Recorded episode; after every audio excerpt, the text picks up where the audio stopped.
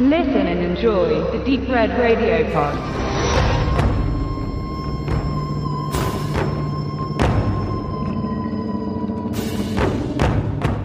Im Jahr des Drachen von Michael Cimino aus dem Jahr 1985 ist ein noch fast durchweg gelungener Beitrag des Kinovirtuosen, dem heute so etwas wie der Status Kultfilm anhängt. Das hat verschiedene Gründe, aber zunächst einmal kurz zur Einordnung. Cimino, das war dasjenige Wunderkind des New Hollywood, das nach der Drehbuchmitarbeit zu Silent Running 1972 und dem zweiten Dirty Harry Film Callahan ein Jahr später von Clint Eastwood gleich mit seiner ersten Regiearbeit betraut wurde. Thunderbolt and Lightfoot, zu Deutsch Die letzten beißen die Hunde, mit Eastwood und dem noch jungen Jeff Bridges ist ein starker, da unkonventioneller Vertreter des Actionfilms, dem viel freiheitliche Visionen des New Hollywood anhaften. Mit Die durch die Hölle gehen, The Deer Hunter 1978 standen Michael Cimino nach fünf Oscars alle Tore in Hollywood offen, die schließlich zweieinhalb Jahre später nach dem Megaflop und erfolglosen Umschnitt seines Mammutwerks, dem fast vierstündigen Heaven's Gate, scheinbar für immer wieder verschlossen wurden. Wer bereits an dieser Stelle mehr zu Ciminos eindrucksvoll blühender und durch einen Gottessturm gleichsam beendeter Frühkarriere lesen möchte, existiert neben zahlreichen Texten zu The Deer Hunter bereits seit längerem ein Mediabook und ich selbst hatte die große Ehre, die beiden diesen einrahmenden Filme Thunderbolt and Lightfoot und Heaven's Gate via Cape Light im Mediabook zu vertexten. Nun zieht Koch Media mit zwei Ciminos nach, die sich eindeutig der späteren Phase des Filmemachers widmen. Beide mit Mickey Rourke in der Hauptrolle, als dieser noch wie ein Mensch aussah. Das ist zum einen der spätere 24 Stunden in seiner Gewalt, Desperate Hours von 1990, der ab August 2018 erstmals auf Blu-ray erhältlich ist. Und dieser hier, der aktuell besprochene Year of the Dragon. Year of the Dragon entstand inmitten der nach Orientierung suchenden 1980er Jahre, als vor allem Actionkino und Komödien den Markt dominierten.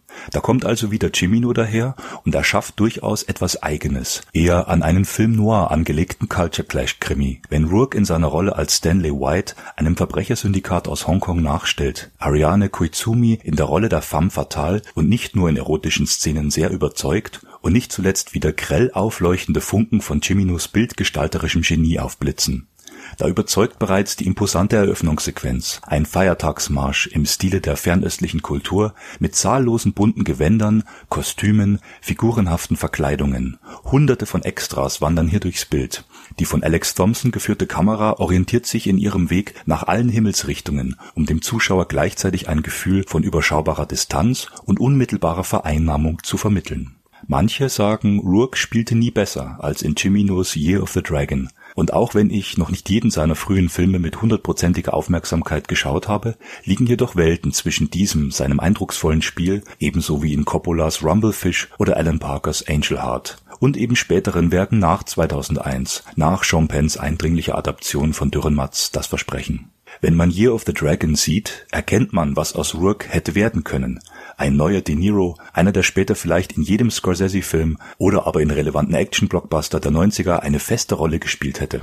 Das eindringliche körperliche wie mimische Talent sprießt Rourke aus jeder Pore in Year of the Dragon und es ist definitiv wert, wiederentdeckt zu werden.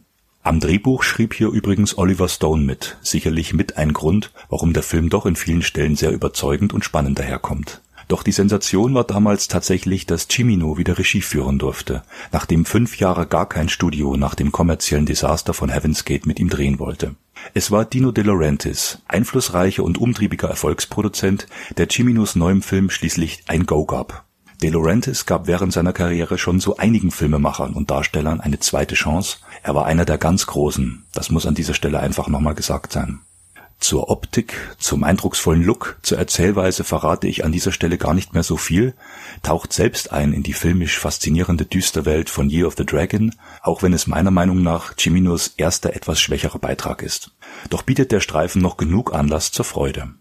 Zur Heimkino-Veröffentlichung kann man kurz und bündig sagen, dass sich Koch Media bei diesem Titel zusammen mit 24 Stunden in seiner Gewalt leider nicht die Mühe machen wollte, den beiden Cape Light Media Books zu Ciminos früheren Werken ein optisches Pendant für die Sammler zu bieten. Schade eigentlich, denn so droht gerade Year of the Dragon einmal mehr im Amaray-Ramschfach zu verschwinden. Eine noblere Veröffentlichung hätte hier tatsächlich mal mehr als Sinn gemacht, um zusätzliche Käufer zur nachhaltigen Wiederentdeckung zu animieren. Bei den Extras ist lediglich ein Audiokommentar optional anwählbar. Aber lass es uns vielleicht auch positiv sehen. Nun kann man sich diesen Titel günstig und jedenfalls in tollem HD restauriert für zu Hause besorgen.